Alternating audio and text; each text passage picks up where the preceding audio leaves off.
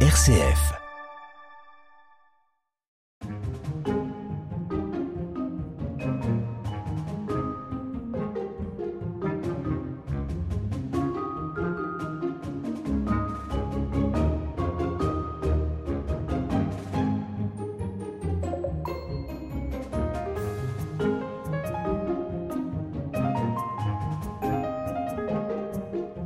Radio Guidage, la balade de l'été. Bonjour à tous. Au cœur de l'écrin de verdure creusois se cache la belle Bourganeuf. Cette cité médiévale recèle d'histoire, la grande et la moins connue, mais aussi celle de ses habitants. Je vous emmène à leur découverte. Commençons par son passé officiel. Bourganeuf est né grâce à l'installation de la commanderie des frères hospitaliers de Saint-Jean de Jérusalem au XIIe siècle. Nathalie Manot est guide et animatrice pour l'Office de tourisme de Creuse.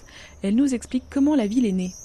C'est une commanderie qui s'est installée ici à Bourganeuf au milieu du XIIe siècle. Ces commanderies, on les a vues euh, euh, se propager un petit peu sur tout le territoire dès qu'il y a eu bah, les premières croisades, les premiers pèlerinages aussi, puisque les gens qui partaient à pied eh bien, avaient cette nécessité d'être accueillis euh, chaque soir après des longues journées de marche, hein, 40 km, parfois plus.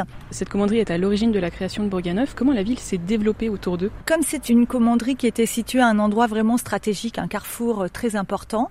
Elle a eu très vite beaucoup de succès et euh, il y a des gens qui sont venus s'installer pour travailler pour la commanderie, pour les frères, et puis d'autres eh bien qui sont venus euh, y installer peut-être une auberge, peut-être un petit artisanat. Euh. et très vite, eh bien tous ces gens ont formé une sorte de petite ville, de bourg. C'est même ce qui a donné d'ailleurs le nom à notre ville, un Bourganeuf. Est-ce qu'il reste des vestiges de leur installation? Comme vestiges, eh bien, on a par exemple l'église. C'est vrai qu'au départ, c'était vraiment la chapelle propre à la commanderie, puisque les habitants de Bourganeuf avaient euh, une église paroissiale dans un des faubourgs, le faubourg de Larier.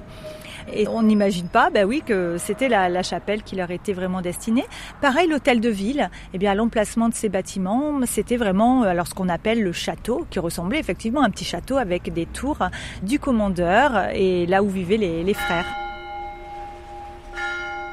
Et justement, on entend l'église Saint-Jean-Baptiste. Allons la découvrir.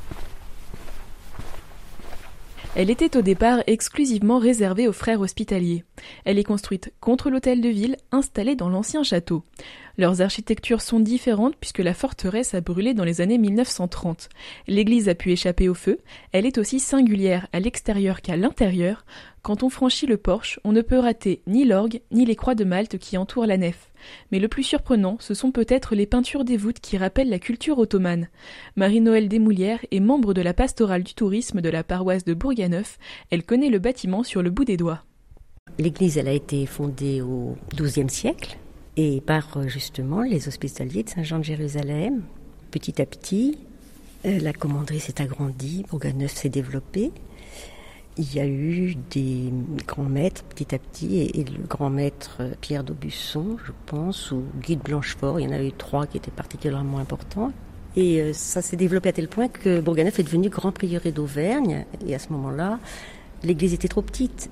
Pierre d'Aubusson et Guy de Blanchefort ont pensé qu'il fallait rajouter euh, des chapelles pour que tout le monde puisse rentrer et pour que euh, les prêtres aussi puissent tous intervenir à dire leur messe. Donc ils ont construit ces cinq chapelles.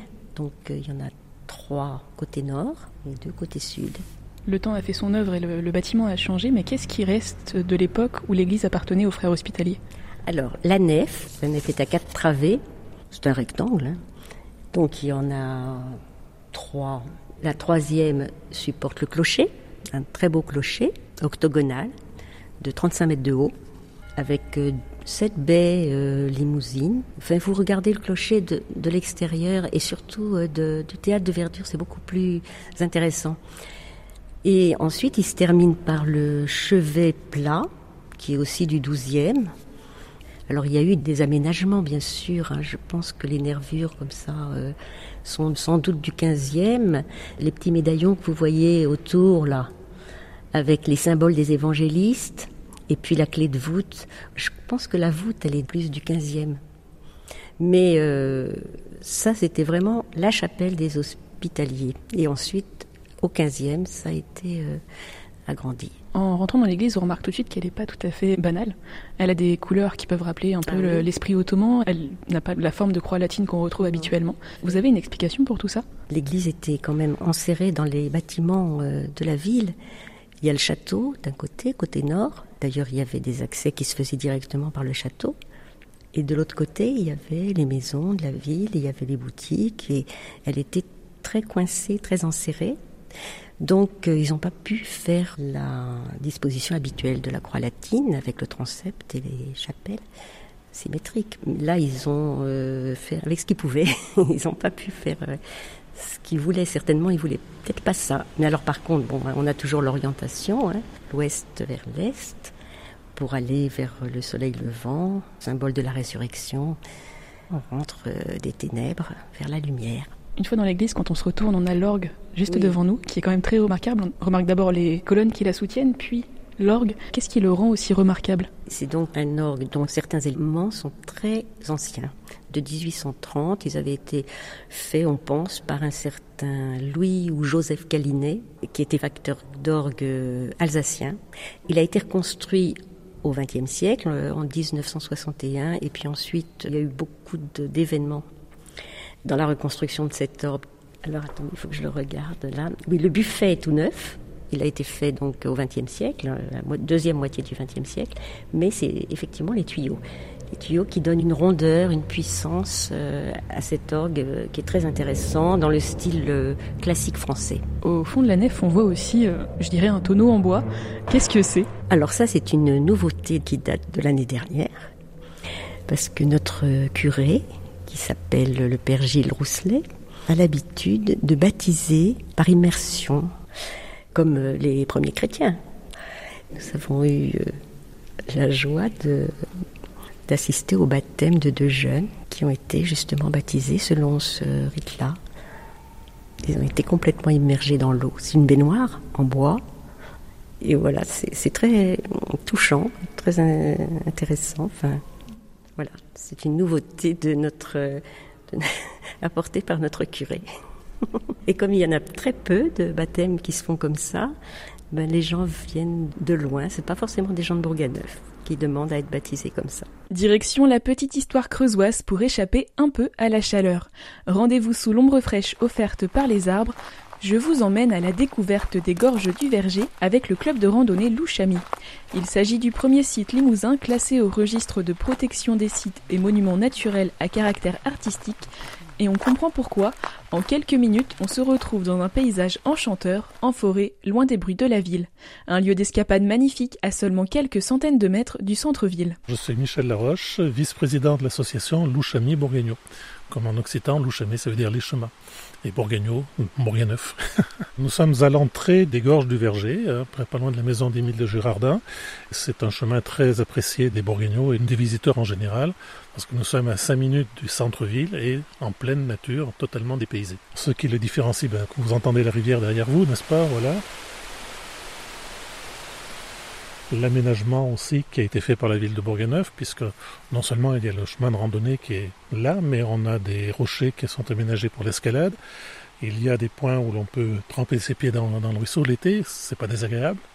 C'est surtout pour nous un point de départ de nombreuses randonnées autour de Bourganeuf. Ces randonnées, elles vous emmènent où? Oh, elles peuvent nous emmener très loin, puisque sur ce chemin passent trois GR différents, trois chemins de grande randonnée. hein.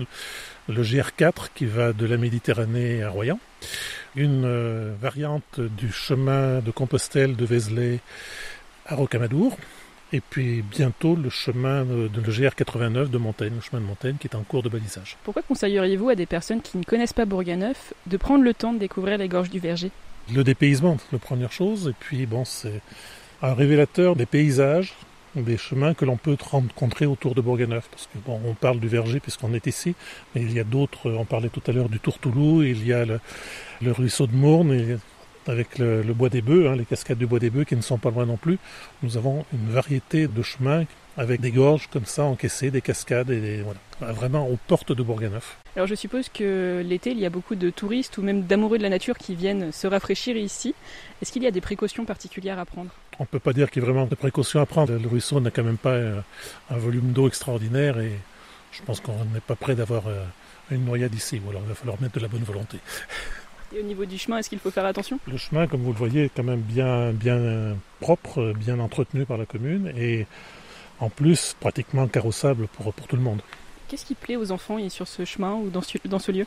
Comme pour tous les enfants, c'est le dépaysement d'abord, le, départ à l'aventure. Hein. On ne sait pas où on va quand on est là et si on s'enfonçait plus dans, dans, le chemin, dans les gorges, après il y a des chemins enlacés, on peut couper à travers, sauter de rocher en rocher. Voilà, c'est vraiment le, le parcours aventure rêvé pour des enfants. Pour les amateurs de Terra Adventura, sachez qu'un parcours vous permet de visiter Bourganeuf. Il s'appelle Zinzin Petit Prince Adoré. Le circuit fait 5 km et devrait durer plus ou moins 2 heures en passant par les gorges du Verger. Retour à la grande histoire et en centre-ville, Bourganeuf prend soudain un parfum d'Orient.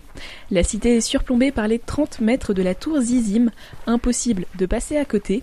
Elle a été construite au XVe siècle pour accueillir le prince Djem, fils de l'empereur ottoman Mahomet II. Aujourd'hui, au pied de la tour, une porte donne accès aux escaliers, mais avant le bâtiment était relié au château par une passerelle. Selon les sources, le prince Djem est soit un prisonnier, soit un invité, voire même un réfugié, alors quelle est sa véritable identité? Nous retrouvons Nathalie Manot au premier étage de la tour pour qu'elle nous éclaire à son sujet. C'est une histoire un peu complexe parce que ce prince James, qui était le, fils de Mehmet II, eh bien, souhaitait reconquérir euh, son trône. C'est son frère qui l'occupait. Pour ça, eh bien, il a souhaité euh, créer des alliances pour pouvoir euh, ben, revenir à l'attaque et, reprendre son territoire. Donc, il s'est adressé sur l'île de Rhodes à la communauté des hospitaliers eux, ils ont eu une autre façon de voir les choses. Ils en ont fait une sorte de prisonnier politique, de monnaie d'échange aussi. Et pour qu'il soit véritablement en sécurité, c'est-à-dire bah, isolé aussi de son frère qui aurait pu euh, atteindre à sa personne, il a été euh, déplacé jusqu'en Limousin, ici à Bourganeuf, où on lui a fait bâtir une tour qui est devenue véritablement sa prison. On peut dire que cette tour est assez luxueuse. Pourquoi? Eh bien oui, parce que quand même, c'était pas n'importe quel prisonnier. C'était un prisonnier politique. Donc euh, il avait quand même une certaine valeur. On ne lui voulait pas de mal. Au contraire, il pouvait être euh, très utile. Donc il fallait eh bien le, le, soigner et puis répondre aussi à, à son statut. C'est pour ça qu'il y a des latrines à chaque étage et puis qu'il y a ces grandes cheminées qui permettaient euh, bah, tout un confort quand même. On pourrait s'attendre à une architecture particulière pour cette tour, mais c'est tout le contraire. Elle est très similaire aux bâtiments qui l'entourent. Effectivement, il y a une certaine harmonie. C'est-à-dire que cette tour, elle est à la fois dans l'enceinte de la commanderie et puis aussi un petit peu euh, à l'écart. Il faut que ça soit esthétique, si on veut. En même temps, ce sont des bâtiments assez simples, hein, que ce soit ceux de la commanderie ou euh, celui de la tour.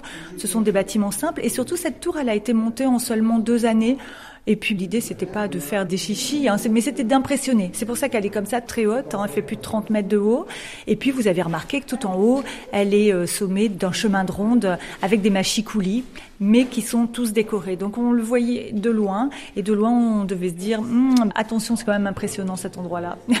pour les visites familiales, une activité est aussi prévue pour les enfants. Alors pour les enfants, il y a un petit livret, donc ça, ça leur permet de, de découvrir le lieu d'une façon ludique. Il faut rechercher, il faut bien regarder, parce que c'est vrai que la tour n'est pas meublée, donc on a les murs assez bruts, mais il y a quelques petits détails, il faut ouvrir l'œil.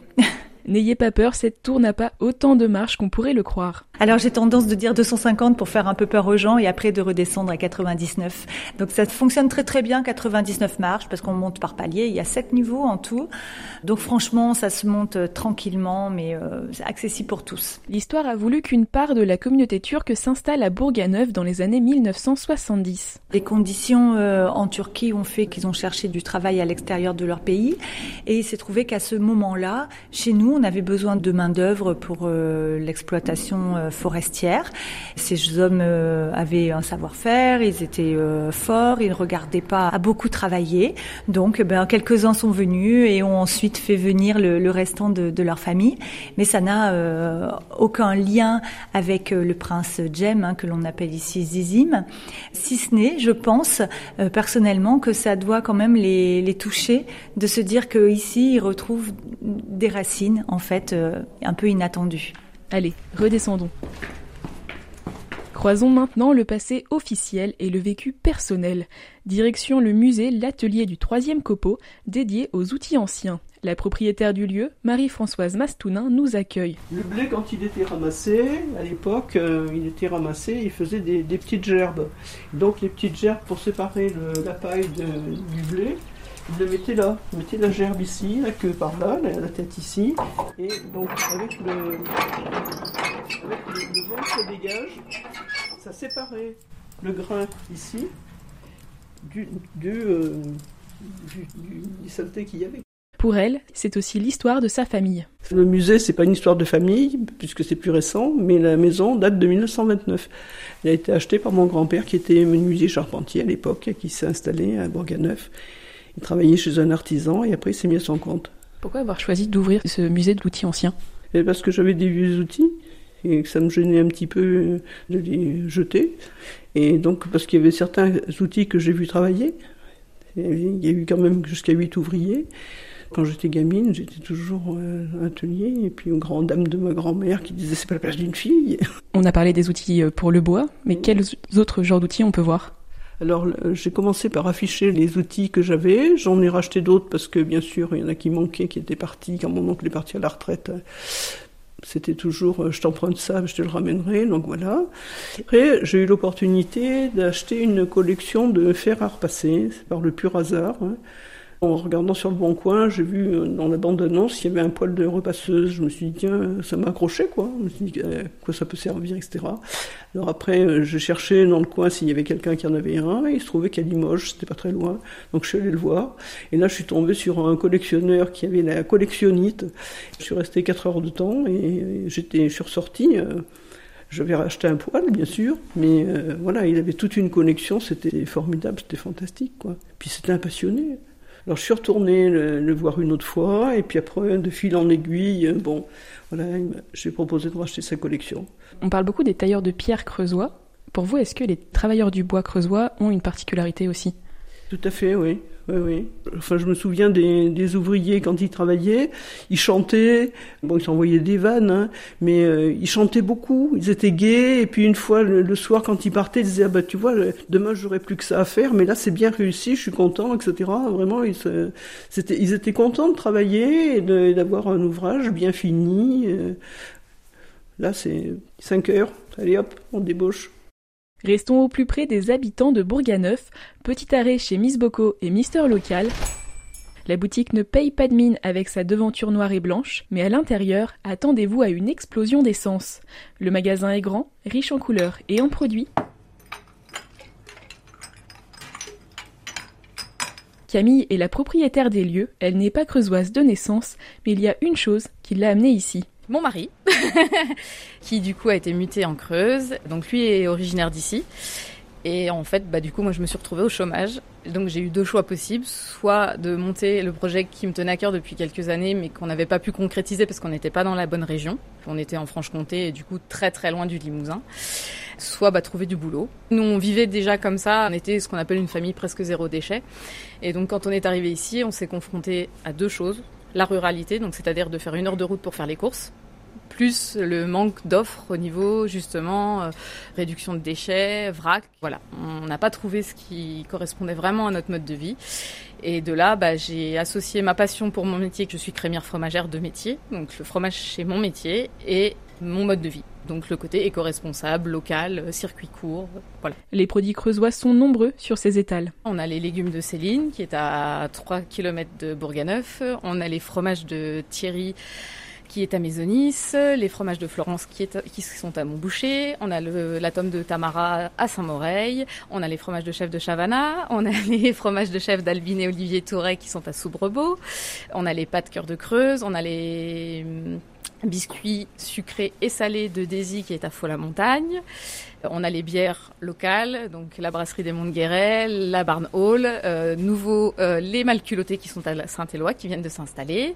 Qu'est-ce qu'on a d'autre euh, On a les confitures de Karine qui est à Saint-Pierre-Chérignat. On a les produits transformés à base de châtaigne de Yanneke qui est également à Saint-Pierre-Chérignat. Puis après, bah, on a tout ce côté crèmerie, pardon, j'oublie Patrick. Crème, beurre, fromage blanc, yaourt. Est-ce que vous avez des produits qui viennent de plus loin que la Creuse, mais en Limousin? Oui, on travaille avec la famille Telet, qui est basée. Alors, ils ont des vergers un petit peu partout en Limousin, Saint-Laurent-les-Églises, et puis après d'autres euh, lieux. On travaille aussi avec la ferme Fall, donc qui est à Saint-Amand-le-Petit, donc euh, limite creuse pour les farines et euh, les pâtes aussi. Donc ils sont certifiés Nature et Progrès et issus de l'agriculture biologique. On a la viande de notre ami Raoul, qui est la galette de chez Combo, et puis qui fait aussi des poulets fermiers. Donc là, on est sur la vente directe. Donc c'est dans le système de précommande pour que les gens puissent bénéficier du prix producteur. En général, c'est quoi les étapes par lesquelles passe un produit avant d'arriver sur vos étals? La dégustation. c'est primordial. Alors voilà, on goûte les produits déjà et on marche beaucoup au feeling. Si ça passe pas, le producteur peut avoir les meilleurs produits du monde, il sera pas référencé chez nous. Voilà, si c'est quelqu'un avec qui le, contact ne passe pas, voilà, on privilégie vraiment vraiment le relationnel avec nos producteurs, on les connaît, ils nous connaissent, ils nous font confiance pour mettre en valeur leurs produits, c'est important pour nous. Certains produits viennent d'un peu plus loin, mais ce qui prime pour Camille, c'est la qualité et surtout la réduction des déchets. On vend des glaces, donc on travaille avec euh, Promis Juré, donc qui est un artisan euh, qui est dans la banlieue de Lille. Alors pourquoi les glaces ne sont pas locales? Parce que c'est le seul artisan à travailler avec des pots en verre que l'on peut réemployer. Voilà. Et donc euh, on a aujourd'hui une dizaine de parfums, 4 ou 5 sorbets, plus des crèmes glacées, donc dont le best-seller Manque Passion et nouvellement arrivé Yaourt. Ah, information, le papier là est compostable. Et celui-ci plusieurs fois. D'accord. c'est bien de conserver les pâtes dures dans celui-ci, puisque du coup, euh, moins il y a d'air, mieux c'est. D'accord. L'été, vous avez souvent des touristes. Est-ce qu'ils vous posent des questions? Comment ça se passe avec eux? L'année dernière, ça a été une très très bonne année touristique. Alors, est-ce que c'est le fait que les gens post-Covid ont eu besoin de s'aérer, de faire euh, énormément de voyages, de, de, choses comme ça? Et effectivement, alors il y a des curieux qui rentrent euh, pour visiter, bon, un peu comme au musée. et puis euh, de fil en aiguille, en fait, ils se rendent compte qu'on a énormément de références et qu'ils peuvent vraiment euh, bah, découvrir un produit sans pour autant en acheter une quantité astronomique. Souvent, euh, voilà, on arrive à créer des liens et les gens reviennent. Pour finir ce voyage, je vous propose un peu de tourisme industriel. Si vous êtes passionné par l'histoire des entreprises en France, voilà un peu du passé économique de Bourganeuf. Direction le pôle des énergies pour parler de son histoire électrique. Marie-Hélène Pouget-Chauvat est adjointe à la mairie en charge de la culture. Elle nous y attend pour nous le présenter. On dit pôle plutôt que musée. Alors tout le monde nous demande pourquoi. Parce que dans l'idée de pôle, il y a bien une idée d'avenir qu'il n'y a peut-être pas dans la notion de musée de l'électrification dont il a pris la place. Il a succédé à ce musée qui parlait essentiellement du 19e siècle. Donc là, on file, on fait toujours le 19e siècle, mais on parle aussi des énergies renouvelables ou pas. Justement, en parlant du 19e siècle, Bourganeuf a été électrifié grâce au courant continu à distance. Concrètement, qu'est-ce que c'est?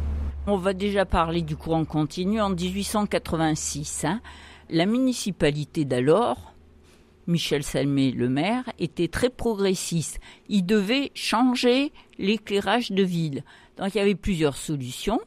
Il y avait euh, l'huile, la luciline, ça s'appelait. Il y avait le gaz. Et puis, il y a un ingénieur parisien qui a proposé quelque chose de nouveau qui l'intéressait en proposant une démonstration. Donc en 1885, il est venu faire une démonstration de l'électricité. La municipalité a été emballée et lui a concédé 50 ans de concession sans même savoir si ça pouvait être fait. C'était vraiment une profession de foi. Et donc, euh, ils étaient dans le sens du progrès, ça a fonctionné. En 1886, Bourgogne-Neuf devient ville pionnière puisqu'elle est dans les trois villes de France à être entièrement électrifiée. Alors quand on parle de ça, c'est l'éclairage public, hein, à distance, puisque de l'endroit où elle était fabriquée jusqu'à la ville, il y a quoi 500 mètres, une petite distance. Faut savoir qu'à l'époque, c'était les balbutiements de l'électricité. Mais la fête n'a pas duré bien longtemps pour les habitants de Bourganeuf. À l'été 86, il a fait très très chaud, plus d'eau, plus d'électricité.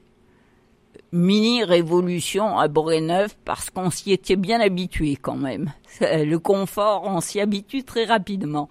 Et donc là, a été fait appel à la famille Rothschild pour les finances et un ingénieur spécialiste, Marcel Després, sur le courant à grande distance et ils ont cherché un point d'eau un peu plus fiable que le ruisseau du Verger.